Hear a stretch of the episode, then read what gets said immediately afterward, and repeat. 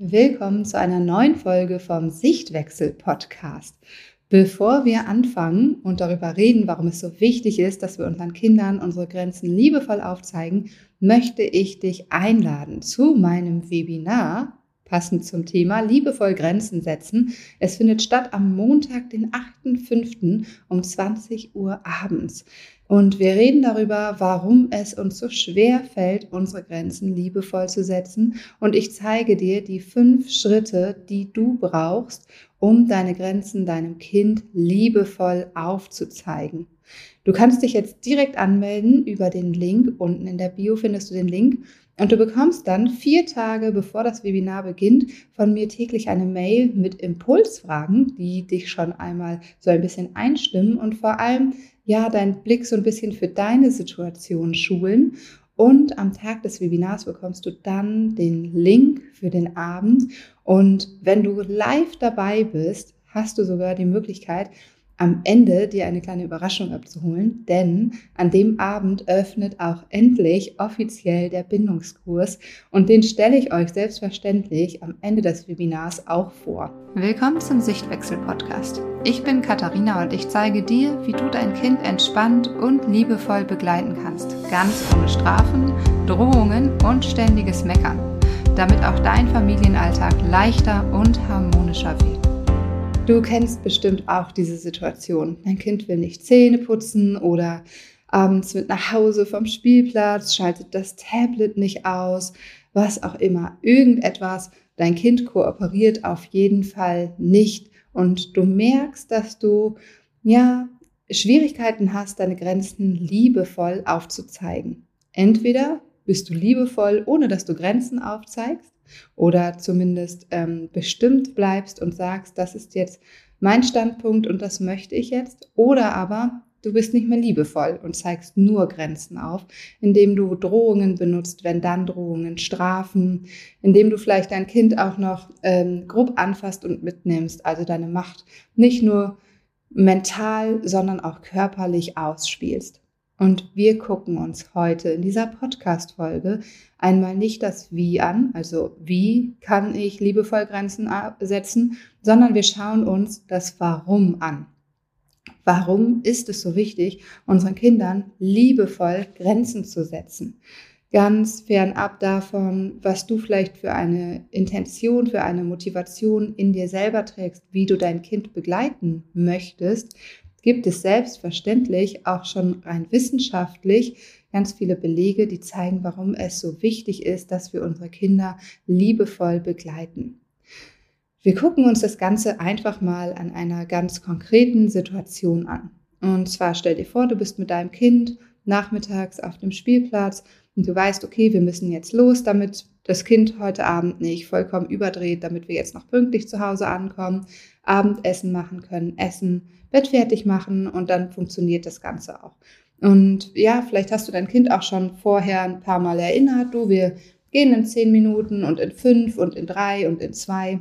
Und dann kooperiert dein Kind einfach nicht. Und egal, was du auspackst für Tipp, Tipps und Tricks, die du im Internet liest, es klappt einfach gar nicht. Dein Kind brüllt nur Nein und du spürst schon irgendwie die Blicke der anderen Eltern und merkst schon, dass du so ein bisschen unter Druck gerätst und versuchst es nochmal nett und gehst hin und sagst, komm, lass es doch jetzt, wir wollen doch noch.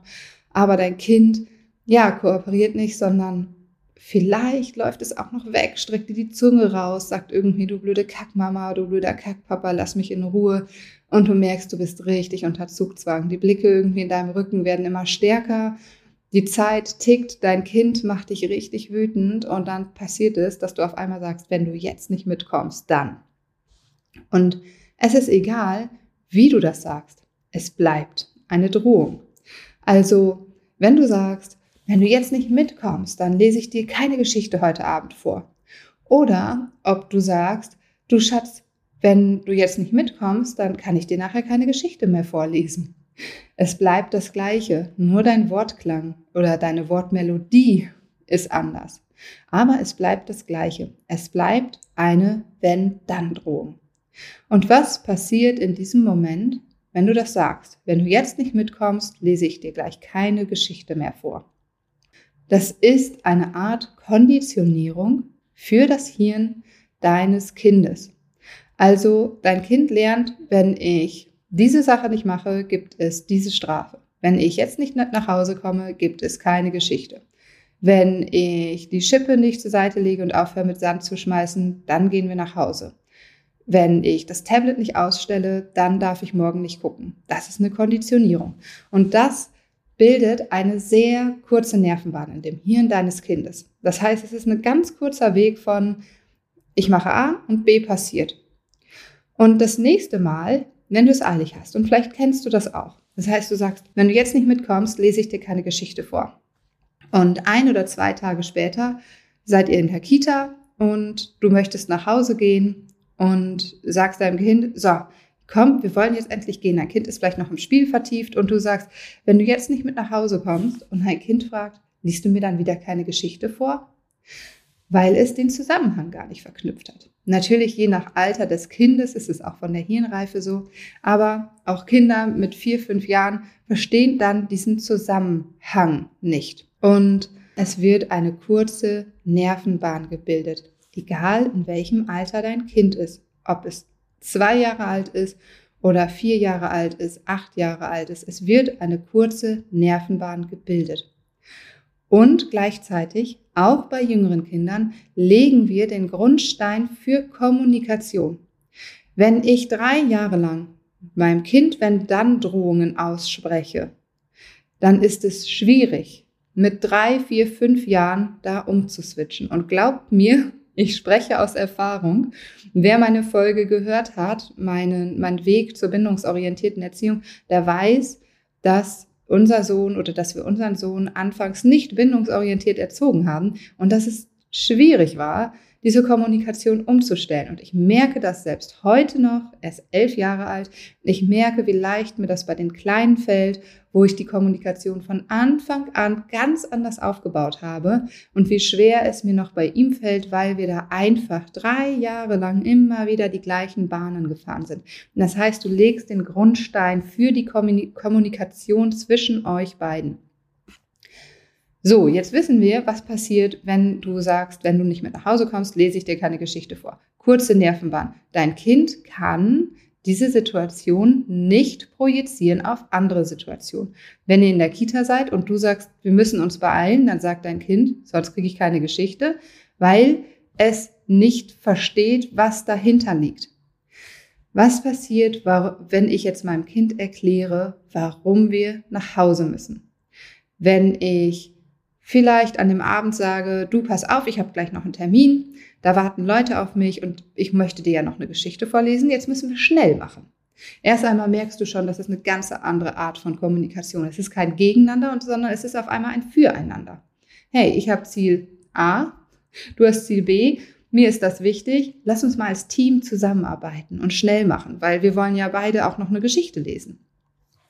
Und was passiert im Hirn deines Kindes? Es bekommt ein Verständnis dafür, worum es geht. Es bekommt ein Verständnis für die Situation. Es bekommt einen Blick für die Situation und es lernt, dass es sich beeilen muss, weil weitere Dinge folgen nach dieser Verabredung. Kleine Kinder können das jetzt noch nicht ganz so einschätzen. Die sagen dann, okay, dann will ich keine Geschichte. Und zu Hause sind sie dann natürlich trotzdem traurig, aber auch das können wir abfangen. Wenn wir uns mit der kindlichen Hirnreife auseinandersetzen, wenn wir uns mit der Entwicklung von Kindern auseinandersetzen, wenn wir wissen, wann Kinder was können, wissen wir das vorher und können das schon abfangen und können da schon dementsprechend reagieren. Aber was dein Kind lernt, ist, okay, Mama, Papa hat es eilig. Er oder sie muss zu einem Termin. Und dann kann man auch noch dazu eine Lösung gemeinsam finden. Entweder das Kind findet eine Lösung oder anfangs gebe ich Lösungen vor oder schlage Lösungen vor. Und mein Kind wird dann lösungsorientiert das Ganze besser auch beim nächsten Mal ähm, in seinem Hirn umsetzen können. Denn es werden lange und verschachtelte Nervenbahnen gebildet. Also es wird nicht nur diese kurze Nervenbahn gebildet, nicht nach Hause gehen, gleich keine Geschichte, sondern Mama ist wichtig, pünktlich zu sein. Sie hat noch andere Termine. Wir müssen uns beeilen, um den Termin einzuhalten. Und ich kann Lösungen finden. Ich werde mit eingebunden. Ich bin handlungsfähig. Das ist so wichtig für unsere Kinder. Ich bin handlungsfähig. Ich kann sagen, kann ich noch fünfmal rutschen. Und dann kann es sein, dass es heute geht und morgen geht das nicht. Und dann versteht das Kind das, weil es weiß, dass es handlungsfähig ist und dass es dann andere Lösungen gibt. Dass es Lösungen gibt und dass ihr zusammenarbeitet. Also, wenn dann drohen gleich kurze Nerven waren, dein Kind kann diese Situation nicht projizieren. Wenn du es erklärst, legst du zum einen den Grundstein für Kommunikation und zum anderen gibt es lange verschachtelte Nervenbahnen.